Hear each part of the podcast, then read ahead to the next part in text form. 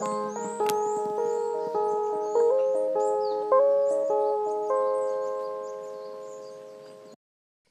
はようございます。おはようございます。今日もラブ東京フォレストラジオ部よろしくお願いします。よろしくお願いします。あの、この間、あの、どんぐり特集やりましたよね。あ、そうですでね。、あの時にすごいこう、金の話、あの、うんどんぐりの、こう、金が混じっている土と一緒に埋めないとどんぐりが育たないよとか、いろん、な金の話が出てきて、うん。で、こう最後に、いや、どんぐりの話から金の大切さを学べましたね、なんて言って締めた回回がありましたけど、うん。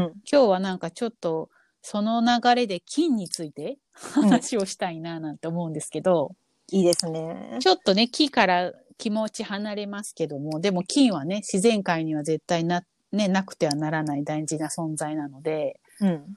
あの、話したいんですけど、私最近、あの、玄米菌を育ててまして。育ててるっていうのはちょっと大げさなんですけど、うん。あの、土鍋で炊いた玄米に限るんですけど、うん。土鍋で炊いた玄米と白米もしくはぶずき米を半々で炊飯器で保温すると、うん。玄米菌が発酵するんですね。うん。うん。で、そうすると、その玄米が、こう玄米って白米に比べてすごい食べ応え、こう噛み応えがあって、もちもちとかしてて、で、うん甘くて美味しいみたいな感じなんですけど、うん。その、玄米菌が発酵すると玄米が白米みたいな感じに、うん。こう、すごく柔らかくて、あの、玄米独特の噛み応えみたいのもなくなって、すごいこう、食べててすぐなくなるみたいな感じうん。うん。になって、すごくあの食べやすくなるんですね。だから玄米がちょっと、あの、すごいこう噛み応えのある感じが逆に嫌いな人いるじゃないですか。ああ、うんうんううんん。顎疲れるみたいなね。そうそうそうそう。だからそれだともあのもちもち感も嫌いな人は中には結構いるので、うん。そういうのが嫌いな人はそうやって玄米菌発酵させた玄米を食べるとすっごい食べやすい白米のように食べれるんですね。ああ。そう。で、はいしか、も、なんかもう一個メリットがあって、その白米ってやっぱり玄米の栄養素を全部取り除いて、炭水化物だけ になっちゃった栄養が、そのミネラルとか食物繊維とかビタミンとか全部取っちゃったのが白米なので、白米自体には玄米に比べると栄養素が全然落ちちゃうんだけども、うん、でもそれって一緒に半々で保温したえ白米は玄米菌がついてるので、玄米菌を一緒にいただけるんですよ。そう。だから、はいはいはい。あの、うちは、あの、私だけが玄米を食べてて、で、うん。娘と主人は、まあ、うん。炊きたてのは好きなんですけど、時間が経ったりとかすると、なんかこう、あんまり好きじゃないみたいで、で、やっぱり特に、あの、子供は白米が甘くて美味しいから、白米が食べたい、白米が食べたいって言って、で、玄米を炊くと、えー、玄米なの？って嫌がるようになったので、そう、だから、あの、娘用に、あの、白米を炊いてるんですけど、うん。その、私、玄米派の私と白米派の娘が共存できるんですよね。その、半々で保温して。はいはい。それ、それで、なんかこう、寒くない時は、あの、こう、別に、ほかほかの保温したやつじゃなくても全然冷たくても美味しく食べるんですけど、さすがに今の11月になって、ちょっと寒いなってなってくると、やっぱ特に朝ごはんとか、まあ夜ご飯もそうですけど、こう、冷たいのは硬くて、やっぱ美味しくなくなってくるんですよね。ちょっとあったかいものを胃に入れたくなるから。だから、その玄米菌を常に、こう、あの、保温で作ってる状態にしておくと、もう、変な話、24時間いつでも炊飯器に温かいご飯が入ってる状態になるので、すごい。それはなんとしやそう、だから、いつ、いつ何時でも温かいほかほかのご飯が食べれる上に、そのご飯には玄米菌がついてて、うん。すごく、その、善玉菌をね、腸に取り入れて、腸内環境を整えられるので、今すごいはい腸活っていうのがすごいなんかで話題になってますけど、腸活とかってね。うん。そう、だからその腸活にももううってつけで、うん。すっごいおすすめなやり方なので、そのずっとほかほかでいてくれるその子は、うん、半分白米、半分玄米の状態。そうそうそうです、そうです。うんうんうんうん。え、それって昔、多分私が学部生、もうすごい昔だった時に、うんなんか寝かせ玄米って流行ってるって教えてくれたんだけど、それとは違うやつ？そう、なんか、それって、その玄米って多分、あの、圧力鍋で炊いてたりとかするのがほとんどうんじゃないのかなと思うんですよね。なんかう今でも玄米をあの圧力鍋で炊いてる人ってすごい多いし、あとその玄米がなんかやっぱりこね、年々流行って、玄米をた美味しく炊ける炊飯器とかもすごいいっぱい出回ってるから、あるある。そう。なんか私もまだちょっとこう、明らかにはわからないんですけども、やっぱ玄、うんあの土鍋で炊かないとその玄米菌を発酵できない、もしくはしづらいっていうのがあって、うん。それはなんかまた後日ちょっと詳しく、あのー調べたいなと思ってるんですけど、え、それは普通に炊飯器でもダメと言われている？そうそうそうそう。その、玄米自体は土鍋で炊いたものじゃないと、玄米菌は、あの、育たないらしいんですよ。そそうそう。ちょっとその理由はね、後日なんか調べてうん、ここでまたご報告できたらなと思うんですけど。え、なんでだろうね。やっぱ熱伝導が金属だとすごい、あの、一、一部というか局所的に高温になるからとか、そういうのがあるかもしれない。そう。かでも最近なんだっけ、炊飯器もさ、すごく超多様化しててさ、なんかバルミューダだっけ、うん。かなんかがすごい炊飯器出したりとか、うんあとなんか炊飯器のなんか親玉みたいなのも何十万みたいなやつとかあっうんたりとか、あとなんか圧力 IH と IH とマイコンってだ、確かあって、うんなんか土鍋的なやつでお釜を作ってるみたいなやつうんうんなんかどっか出してたと思うんだけど、うんうんなんか、そいつの存在は一体ど、そこでどっちになるのかとか気になるよね。ああ、確かに。うんね。うんめっちゃ知りたい、それなんでか。うん。玄米菌ってそもそも何なんだろう。すごいめっちゃ調べたくなってきた。ね、そういうところをなんかくすぶるね。ね。そう、そんな感じで今、こう、まあ、いわゆる腸活っていうか、菌を育てて腸活してるんですけど、うん。あとはなんか、まあ、日本の昔ながらのね、文化にある、その納豆とか、あとお味噌とかお醤油とかもね、発酵食品だから、うんうん。その発酵食品を取ってれば、それもね、腸活にもつながるし、うん。うん。そうえ、ちょっと待って、さっきのやつがちょっと私あんまりよくイメージできなかったんだけど、えっと、土鍋で炊いて、うんそれを炊飯器で保温してる。そうそうそうそうそう。ああ。だから玄米は、あの、土鍋で炊くのね。はいそう。はいで、一緒に半々で保温する白米は別に炊飯器でも大丈夫なの。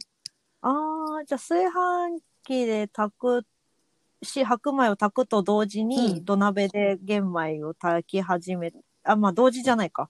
わかんない。工程が違うよね、きっと、ね。そう。あの、全然同時じゃなくてもバラバラで、どっち先に炊いても何でもいいんだけど、うん。そう。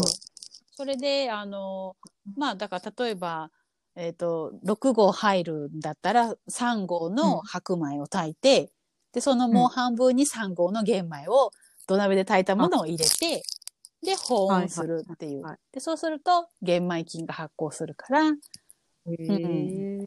土鍋で玄米ってやっぱ炊くの結構大変なんですか？いや、それがね、あの、まあ、さすがに、あの、炊飯器みたいにスイッチポンでは終わらないけれども、でも、うんうん。私もあの、玄米が炊ける玄米モードのある炊飯器を使ってるんですけど、それで玄米炊くと全部で90分かかるんですね。あ、そう、んそんなもんですよね。。でもね、実際土鍋で炊くのも時間はそんな変わんないんですよ。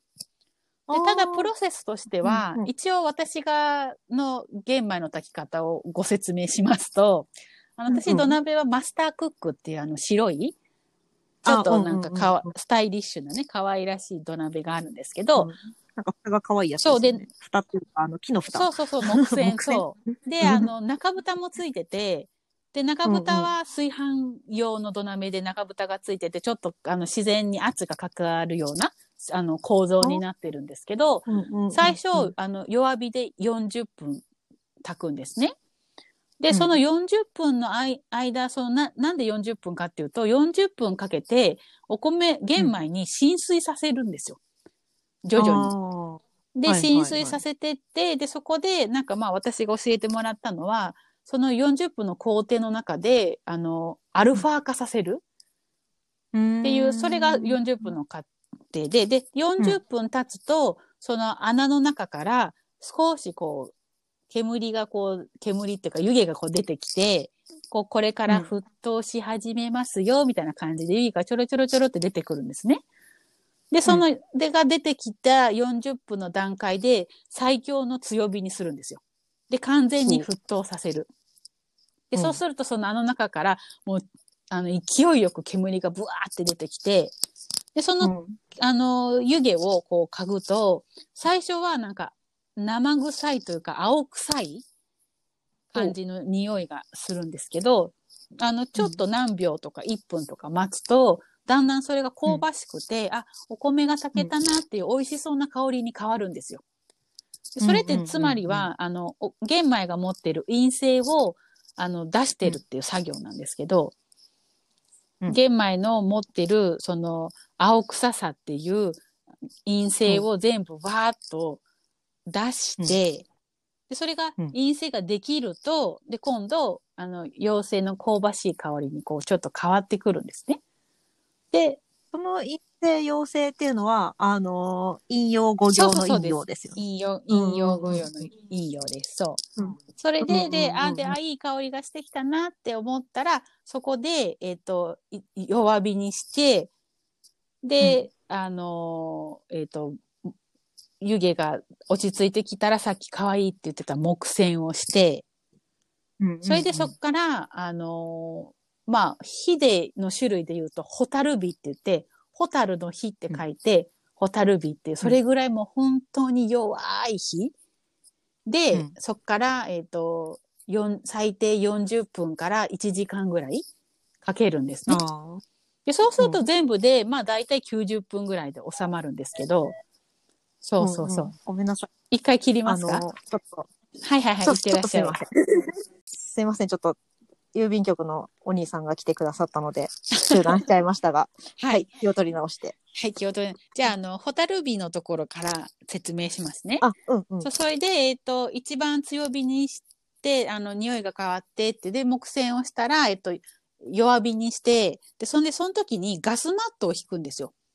で、ガスマットってな、なんじゃそりゃって思う方いると思うんですけど、うん、なんかあの、昔はよく使ってたらしいんですけど、今はなんか職人さんというか、あの、割烹料理とかの、あの、料理の方が、えっ、ー、と、卵焼きを作るときとか、錦糸卵とかを作るときに、あの、火を本当に弱くしたいときにガスマットを引いたりとかするらしいんですけど。ああ、なんかおばあちゃんがね、使って、そんなハイカラな言い方してなかったけど、うんうん、火とお鍋の間に挟むやつだよね。そうそうそうそうです。そう。なんか、おばあちゃんが使ってたのはね、高さを高くしてた気がする。火から物理的に離してて。ああ、なるほどね。そうそう。うん。なんか五徳の上に五徳っぽいのを乗せて。そうそうそうそうそう。私、今ちょうどね、あの、手にガスマット持って 用意したんですけど。なんかクレープ焼けそうなやつね。そうそうそうそう。で、つまりもうこれを引くことによって、弱火をさらに弱めるっていう、火の力を抑えるっていう。で、それを、で、弱火をさらに弱くしたのを、ホタルの火と書いて、ホタル火って呼ぶんですけど、それぐらいホタル火にするんですね。っていうのは、その土鍋の中の温度を、その火かけることによって上昇させるわけじゃなくて、一定に保つ。はいはいはいはい。あの、低いままをキープするためにガスマットを引いてホタルビでだからつまり炊飯器で言うと保温の状態をずっと続けるみたいな感じです。ね、熱損失と同じくらいだけ与えてるってことですね。そうそうそうそうです。うん、もう素晴らしい。さすが、あの、的確な説明を してくださって、そんな的確な言葉私使ったことない。えっとね、あの、建築の環境工学ってやつをやってると、そうかそうか。あの、うんうんうん、そう、学ぶ、学ぶいいね。今のフレーズ借りようかな。私、うん、どうぞどうぞ。私、あの、パルタイジで土鍋の日っていうのをやって、そのまさにマスタークックで土鍋を炊いてっていうのをやってるんだけから、その、この説明はもう何回もやってきたんだけど、今のそのとても的確な説明を使うと、さらになんかわかりやすいね。もう一回いいですか、え失われた、熱損失と、熱損失と、同じ量だけ同じ量だけ熱を加えてる。リピートアフターみたいな。って、あれだもんね。なんかもう読んで字が如くで分かりやすいもんね。そうよね。うん、あのね、そうそうそう、熱損失で失った分の熱を加えている。うん、で、温度を保持しているってことですね。うん、そうそうそう、面白い。そうそんで、そこから、えっと、最低40分から1時間やるんですけど、うん、ある時、なんか私、あのー、こう、1時間タイマーかけて、あ、1時間経ったなって、で、止めに行かなきゃと思いつつ、なんかその時洗濯か掃除かなんかしてて、ちょっとなんかほったらかしにしてたんですよ。うん。それで、あのーたまたま1時間半ぐらい、そのままホタルビのまま時間が経って、で、まあ別にそんな1時間も30分プラスするのも大した問題ないから、それで1時間半かけて、その土鍋の蓋を開けたら、いつも1時間でやるときとは全く違う香りがふわーって立ち込めて、ええすっごいお甘、さらに甘い香りがして、で、あ食べ甘、くなるんだ。そうで食べたら、すごいミルキーな、なんかこう乳化した感じで、でさらに美い。味しくなって、で、それを機に私は1時間じゃなくて1時間半やるようになりました。ああ、それは、あれ、栄養とか、うんうん。あの、菌とかはどうなっちゃってるんだろうね。なんかより、なんか増えてて、うんうんなうん。とかなのか、それともなんか、あの、いやなんか普通に考えると熱加えすぎるとなんか生き物は死ぬんじゃないかと思うから、あーねえねえねえあの、菌がいなくなって、でもなんか、あの、いなくなり方がちょうどいい感じみたいなのか、なのか、なんかどうなっちゃってるか知りたいね。ねえ。ちょっとそれもまた、あの、後日、ご報告しますね。そうそうそう。で、そういう風にして、あの、うん炊いてます。それで、あの、いわゆる天地返し、天と地をひっくり返すって、こう、な、お米を混ぜて、うん。それで、そう、あの、そこから、えっと、炊飯器に移して、うん。で、白米と半々で保温するっていう、はいはいはい。う。そういうのをなんかこう、毎週やって、最近ルーティンになってます、私の。え、それって何日おきぐらい？もう毎日炊いてます？いや、あの、私は6合炊きの一番大きいマスタークックで炊いて一気に。で、うん。それを、あの、月、毎週月曜日に炊くんですね。うん。ルーティンとしては。いいね。で、で、それを私一人しか食べないのが、だから、あの、5日間持つんだけど、それをうん。5日間かけて、だから大体土曜日の朝ごはんでなくなります。それ半々で保温している感じで使うって、え、その炊飯器に入れて、うん。あの、白米と玄米とその半々で、うん。あの、一緒に使う、えっ、と、混ぜて、うんで、なんかその、なんだっけ、えっと、玄米菌を増やした状態で食べ、あの、食べるっていうのも、うんあの、保温、いや、なんかさ、あの、保温してた、寝かせ玄米の時にも私同じこと友達に聞いたんだけど、うんなんかそんな保温ずっとしてって、中身は、なんか傷んでしまわないのかっていうそう、それがこと気になってるんだ不けど。思議。で痛みません、これが。えーえ、それじゃあ、ほ、な炊飯器に移して保温してても、うん。1週間っていうか5日ぐらいは食べれるん持つんです、持つんです。へーもちろんなんか不思議。もっともっと甘さがなんか濃くなって、最後は玄米餅みたいになるんですよ、5日目だと。なんか私これ玄米の餅食べてんじゃんみたいな感じで、あー。でもなんか美味しさとかは変わらないから、ただうん。食感が変わるだけ、うーん。うん。でもそれ分解進んでんだろうね。なんか中でさ、うんうんそのそうね。玄米菌うんが、うんあの繁殖しうんて、うんでもなんか奴らとしての、あの、何、栄養食べてうんっていうこと、あうんうんなんか分解してるんだろうけど。そう。だから真夏でも、その、ほ、いわゆる、な、な、何度なんだろうね。75度とかわかんないけど、その保温した状態がもう炊飯器の中では一定に保たれてるから、腐らないんですよ。で、面白いことに、うんその炊飯器の横に、その炊飯器に漏れなく入れなくて、あうん余ってタッパーに入れといた玄米は、うんもう3日目ぐらいでちゃんと腐りまして、もう、もう見た目はもう開けた瞬間にもうドローンってなってて、あ、腐っちゃったみたいな、もう見た目でわかるじゃないですか、腐ったものって。うなんかもうドロン。ーンとこうしてる感じで。そそんで、あーってもう見た目ですぐ分かったけど、一応匂いもクンクンって嗅いだら、あ、お腐になりました。五輪中ですみたいな匂いが。ああ、やっぱふ、ふ、あれだよね、不愉快な匂いがちゃそうんとすそうそう。るってことして、あ、もうこれは食べれないなって言って、まあほんとちょっとだった。100グラムぐらいのほんとちょっとだったんですけど、へーそこっちでは何が繁殖してるんだろう。ね、それで、ごめんね、玄米って言って、その玄米をちょっと泣く泣くさよならしたんだけど、だから、あの、どうしても入らなかった、あの、二軍の玄米たちは、あの、冷蔵庫で寝かせて、そうそう。で、食べていくと減っていくから、また、うん。あの、新しく白米を炊いたタイミングでまた一緒に入れて、あの、一晩ぐらい置いとけばまた玄米菌が、みたいなう感じで。うん。じゃあ玄米菌ってあれなんだね。まあまあ高い温度の方が元気でいられるんだね。なんかその多分炊飯器の外にいるときには、うん。多分この空気中そうそうそう。の菌が出てきて、多分な、うん、夏っていうか、うちすごい日が当たるから、暑い日はキッチン30度ぐらいあるんですね。でも30度ってそんなに高くないっていうか。あーなんだろうまあ真夏よりはね生きてられるもんね。うんそうそうそうんだ炊飯器の中で生きてろって言われるとちょっと厳しい感じがすうんるけどね。うんうんうんうんそう。だからそこ、そっちで生きていやすいうんんだね、きっとね。そう、でも私もど、何日目で玄米腐るのかって、ちょっと実験も実は 半分あって、すごい。そう、それで冷蔵庫に入れないで、で、いつも腐らないように梅干しを1個入れたりとかするんだけど、その梅干しもわざわざ入れずに、うん、そう、どんぐらいで腐るのかなって、ちょっと実、実は実験してた。ああね。そうそうそう。え、ちなみに炊飯器の中で何日いけるのかもちょっと誰かにやってみてほしいんだけど。ああ、その5日間じゃなくてね。そう、なんていうか、例えば1ヶ月いけるのか、なんか、あの、十何日かでダメになるのかね。わかんないけど。まあ、あの、試しにうっかりそういうことがあったら教えてください。それ忘れてたきゃーみたいな。でも、常に飢えてるから食べちゃうだろうな。ね、そうだろうね。あそうだ、だから飢えてるからっていうか、普通にね、あの、家事してるとね、そうそうそうちゃんと忘れないだろうなと思って。でもな、うん寝かせ玄米忘れてたギャーは結構あったけどね。ああ、そうなんだ。うんへえうんそうそう、そんな感じで、なんか、金の話になった時にね、なんか、今度玄米金の話ついでにしたいなとか思って。うん。そうそう。でもう、んあれだよね、その菌って、なんかその、キノコだよって言われた瞬間に、あーんってなる。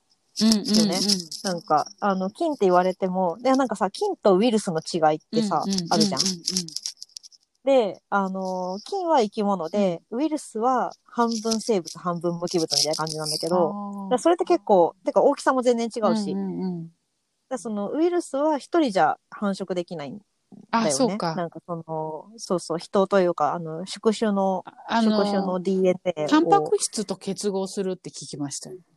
あ、そうそうそう。ねあの、そう DNA をとあのはは壊して、で、そいつを材料に、で、なんかね、RNA って言って半分しかいないんですよ。うんうんあの、なので DNA ってこう二重らうんせんじゃん。うんで、この、ウイルスは、ウイルスによると思うけど、半分しかなくて、これだと機能しないんだけど、うんうんうんそいつにこう、なんかこう、相手の動物からこう、もらってきたやつがこう、二重らせんに結合すると初めて、なんか、あの、活動できるようになって、あの、なんかコロナウイルスみたいにちょっと恐ろしいことになるんだけど、でも菌は本当にもうこの辺ね、だって、あの、よく昔寒天でやったと思うけど、シャーレの中に寒天こう入れてさ、置いといたらなんかもう本当にコロニーができてなんか、わ、菌、わ、菌だ、みたいな、うんうんうんとかね、やったりとか。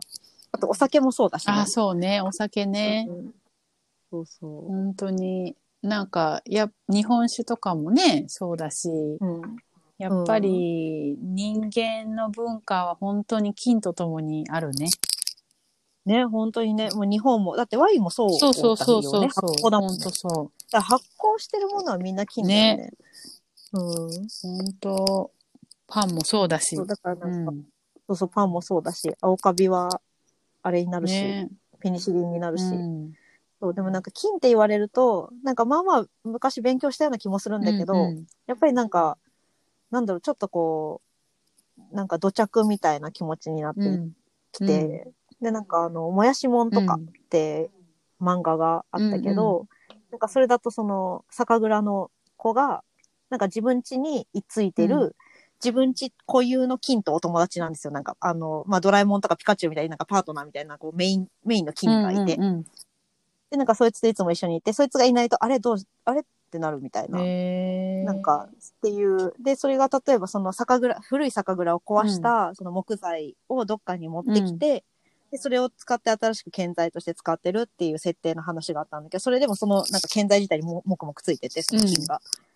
で、それがなんかそこで繁殖して、なんかそこらしいものを作るみたいなの話とか、あとなんか、なんかの時に言ったけど、虫師っていう漫画があって、やっぱり。で、それだと、なんか、土地のものを食べてると、その土地からそういうなんかも、エネルギーをも、その土地特有の何かをもらってて、元気でいられるけど、そこから離れちゃうと、なんかその自分の中に自分を育てた菌がいな、菌、菌っていう描写じゃなかったけど、うんうん自分を育ててそのなんかその土地からもらってる何らかのものがいなくなっちゃって、すごく元気じゃなくなるから、なんか時々土地に帰って、その土地のものを食べて元気になるみたいな、そんな話があったりとか。そうそうそう。だそれって菌のことじゃない、なんかその、そういうのを科学的に言っちゃうと金なんじゃないかなとか、うんうすうす思っていて。これまさにどんぐりだね。土地のものを食べないとっていうのは、つまりどんぐりのところの土がないとダメっていうのと一緒のことだね。そうそうそうそうそう。えー面白い。うんそうなんだうんまあだから実際あると思うんだよね。うんうんで、なんかその、なんだっけ、7年で人ってね、なんか細胞が全部更新されるんだって。うんうんうんだから7年会わない、会ってない友達と再会するとその人は割と新しいその人らしいんだけど。ー、面白い。まあ、あの、時差あると思うからさ、うんうんうんあの、こ全員が一気にいなあの、ぜ全員っていうか、全部の細胞が一気に入れ替わるわけじゃないから、うんうんあれだけど、そう、だから、なんか、そういうところに、やっぱその、すその時住んでるところからもらってるものみたいな、のはきっとこう、く組み込まれていってるんだろうなで。もあれですね、地産地消っていう言葉もあるけど、それもそうですよね。なんか地元の人はやっぱあその地元の土地、土に根付いて生きてるから、その土地のものを食べた方が、その調和できるっていうか、うん。うん。うんうん、ね、地産地消もそうですよね。そうそう、それはすごく、なんか、まあ、エビデンスはまだないっていうかないかもしれないけど、なんか多かれ少なかれその、金とは切って切れない、こう、生活をしているだろうから、うん人って、うん大体、あの、宇宙にでも行ってない限り。だから、うん、多かれ少なかれあるんじゃないかなとは思ってるんだけどね。本当ですよね。うん。いや、ちょっと金について語り出したら止まんなさそう。なんかちょっと誰か金のエキスパートでも呼んでみた日にはね。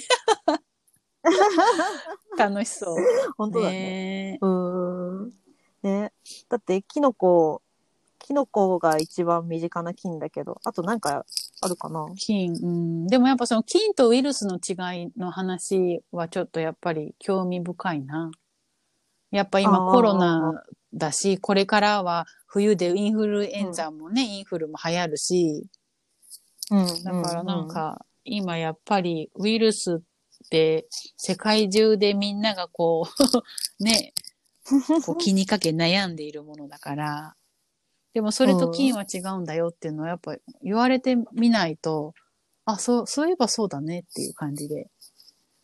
うんうんうんうん。そうなんだよね。金はもうなんか、まあだから、すごく雑な私の理解だと、なんかミミズとかと一緒で、だからミミズもなんか土をきれいにしてくれ、なんか土食べてうんうんうん土、うんあの排出してるんだけど、なんか、ああいう感じで、なんかこう、まあなんか不快の森の植物じゃないけど、なんかこう真っ先にこう、いろんなものを取り込んで、分解して、で、うん。なんかこう、大地をこう、なんか作ってくれてるやつらだなっていう、なんかそういう認識？ミミズってすごいですよね。ミミズもすごいよね。私もなんか、その、パルタージュで、あの、腸もみ講座やった時に、なんか、うん。ミミズの話になって、ミミズって腸しかないんですよね。あ、そうそうそうそう。で、なんかその、む、昔々、その動物は、その、腸から、こう、うん。すべての臓器がこう始まってって、腸からスタートしたんだみたいな話をしたこ講座の会があって、うん。だから、うん、腸、脳とかも何にもなくて腸しかなかったんだけど、そこから脳が派生していって、ここができてってこうなってたから、もともとはもううん、腸、うん。腸から全てが始まっていて、腸が一番臓器の中の要なんだって話をしたんですけど、そうそあーまあ、だってエネルギーのね、吸収ってもう本当に腸がやってるから、それがないと、それがないと、そもそも体維持できないもんね、そうそう細胞。う。で、うん血液のその良し悪しも腸の状態で決まってくるから、もう腸は本当に大事みたいな。うん感じでね。うんうんうんなんかミミズで思い出したけど、なんだっけ。私、大学院卒業するときに、なんか先生の思考で、なんかその自分が読んだことないけど、すごくその子にふさわしそうな本を、なんかプレゼントするっていう卒業のお祝いに。ね、敵なプレゼント。っ。ていうのをやってるんはいはい。で。すけど、なんか割とその、なんだろう、土をいじったりとか、なんかセルフビルドみたいなことをやっていたからかもしれないけど、うん畑っぽい、あの、コミュニティガーデンみたいなこともやってたし、うんうんうんうんからかな。なんか先生からもらったのは、チャールズ・ダーウィンってあの、有名なダーウィンが書いてる、ミミズと土っていう本をもらったんですよ。そう。だから、なんかミミズっていう存在をなんかあんまりこう、それまでは、なんか、あなんか土きれいにしてる奴らでしょって思ってたけど、なんかすごいそれ以来意識するようになってて。じゃあちょっとなんか不思議なご縁があるんですね、ミミズのね。まあ、そうですね。なんかね、ミミズ知らない子もいて、あの、中国からの留学生で都会から来た子とかは、なんか大学、あの、私の大学はその、多摩の田舎の山の方にあるから、でそこに一緒に通ってた子が、そのミミズを見て、これは何だって言っても、大騒ぎしてギャーって言って、いや、これはミミズって言って土の中に住んでる、あの、まあまあいいやつだから気にするなと。うん、そうそう。触れなければ、そんな気持ち悪くないから大丈夫だってことで。ね私もなんかミミズで幼少期のなんか記憶があるな。つ釣りの時にミミズがなんを買ったりとかしたのかななんか忘れちゃったけど。なんかそんな記憶がありますね。そうそうそう、まあ餌として。あれですか？ああ、そうですよね。うちなんか、あの、父親がバイク乗りで、ツーリングして育ったんですよ、私。そう。うんうんうん。幼稚園の時からバイク乗ってて、後ろにですけどね。なんと？そうそうそういや、まあ、それはそうですよね。運転してたらちょっといろいろ、いそうろいろ気になる、あの、法そうそう法的なかバイ、なん問題とか私バイクに乗って育ったんですよって言うとなんかちょっとえー？ってなっちゃうけど、うし後ろでいつも後ろうんにねっ、てそうだね。あの、そうそうそうそう盗んだバイクで、あの、15の夜に走り出してそうな。だからなんか、ね、一応バイクの免許を持ってんですけど、自分では結局乗りませんでした。乗りかけたこともあったけど、なんかこうおー246とかすっごい怖くて、私無理と思って、の乗りかけてやめました。なんかね、私これ多分し乗ったら死ぬなっていう、なんか不思議な勘が働いたっていうわけではないけど、なんかやめた方がいいなと思って、そう、バイク乗って育ったから、なんかこう、バイクはもっと、なんかね、自分はガンガン乗るんだろうなと思って免許取ったけど、実際乗ってみたらうん私、運転する側じゃないやっていうか、なんかわかんないけど、私、事故、事故りそうって思ったんですよ。うん、そう。それでなんかやめて、まあ忙しかったからバイクに乗る時間がなかっただけなんだけども、でもそれでもなんか時間ができてからも乗ろうと思わなくなっちゃって、うんうん、やめちゃいましたね。まあでも、まあ必要に駆られないくて欲求にも駆られないんだったらそれでいい感じもするけどね。そう、だからうん。そんな感じでね、その、父親は九州の大分の人なんですけど、なんか目の前は海、うん。後ろは山みたいなところの大自然で育った人だから、なんかハエとかも輪ゴムでピンとか殺せる人で、それすごすぎない？ちょっと。だから、そんな人に、こう、バイクに乗せてもらって、海にも行ったし、山にも行ったし、野いちご取りに行ったりとか、結構父親のおかげで自然にこう、いっぱい触れられて育ったことはすごい感謝してますね。うんうんそういうのも木が好きで木のものを集めたりとかっていうのは、そういうのが関係してるような気がしなくもないです。生い立ちから言って。うん。うん。うん。うん。まあ確かにね。うん。かやっぱ、ちっさい、子供の時にどれぐらい自然とか本物の木に触れたっていうのが、なんかいかに大事なのかなっていうのは、なんかあの、ラブフォレの木育イベントで、青木さんにトークライブをしていただいたじゃないですか。うん、で、その時に、まあ、青木さんが、うんうん、あの、おっしゃってたんですけど、あの、青木さん、あの、ご自宅はもちろんね、東京の木で作られたんですけども、そうんうんうんの木の節がこう家にバーってあって、なんかそれがなんかこう、うん。目みたいな感じに感じたのか、すごい落ち着かなかったんですって。あで、その節にはい慣れるのに結構時間がかかったらしくて、で、それを 青木さんね、東京チェーンソーズのね、社長でいらっしゃるけれども、うん。その林業家としてどうなの？うん。っていうので、ちょっとショックだったらしいっていうお話が、すごい私、すっごい印象に残ってて、だからその経験から、やっぱり子供にはその節にただ慣れるっていう単純なことじゃないけれども、まあなんかこう子供のうちから慣れ親しんでおくのが大事なんだなって思ったっていう話だったので、そう、だから子供の時から、その、まあ、五感をこう鍛えるっていう意味でもそうだし、そういう青木さんの話からも、なんかこう、慣れておくといいんだなっていうのがすごくやっぱり、まあ子育て中っていうこともあって、すごいその青木さんのエピソードがすごく色濃く私の記憶に残ってるんですけど、うん。そうね。節ね。私割と節子供の時から好きで、まああの木の、あの、そんなおしゃれ、おしゃれな木の家っていう、というよりは、あの、戦後すぐ建てた家だったから、あの、必然的に木だっただけだけど、で育ってるけど、割とこう、なんか毎日挨拶する節みたいなのはあっあの、った。よもう顔に見えるっぽいのとかありますもんね。あ、そうそう、顔に、もうなんか割と私、その、なんか点が3つあると、顔に見えちゃうシンドロームみたいなのあるじゃないですか。あれ、あれ割と私かなり激しくて、もうなんていうか、あの壁紙の歪みですら、なんかこううんうん何かに見える。でも別にそれ霊的な怖さを感じるわけではなく、自分がその、それを誤読してる想像力がことが分かっているんだけど。豊かなんで、すよ、それ。うん、そう、想像力豊かな子って、うん。だからすごい怖がりな子多いですよね。ああ、そう、でも子供の時は怖がりだったね、なんか。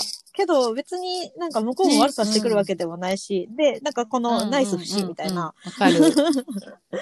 やつは、割とあったし、まあだから東京の木だから節が多いみたいなのは、あの、普通に言われていることで、で、それは特に自分で、その、わざわざ排除しなかったってことだと思うけど、でもなんか新しくて、白っぽい木で節がいっぱいあるとうんうん結構目立つから、まあその気持ちはわからなくもないかなと。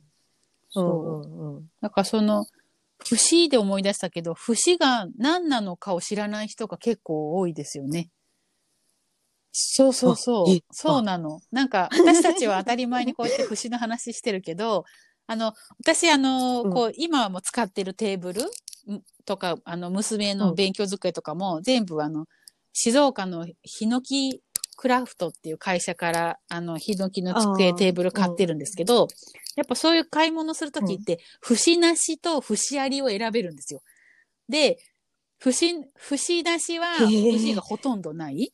う。んで、節ありは節がいっぱい入ってて、で、ふ、違うんですよ。それって値段節なしの違いますよね方が、そう、そりゃそうでしょうね。おお高くて、節ありはちょっとお安くなってるから、で、私はその青木さんの話じゃないけど、節は全然何とも思わなくて、もう見慣れてるっていうか、節がある方が逆にいいと思ってるタイプだから、で、しかもお安いしっていうので、うん。節ありを選ぶんですけど、そういうふうにして、節ありと節なしで、そういう製品だったり、値段がこう、違うのとかも、なんか面白いなと思いつつ、なんかこう知らない人はその節が何なのかっていうことも知らないから、そう、だからなんか面白いなと思って。そうか。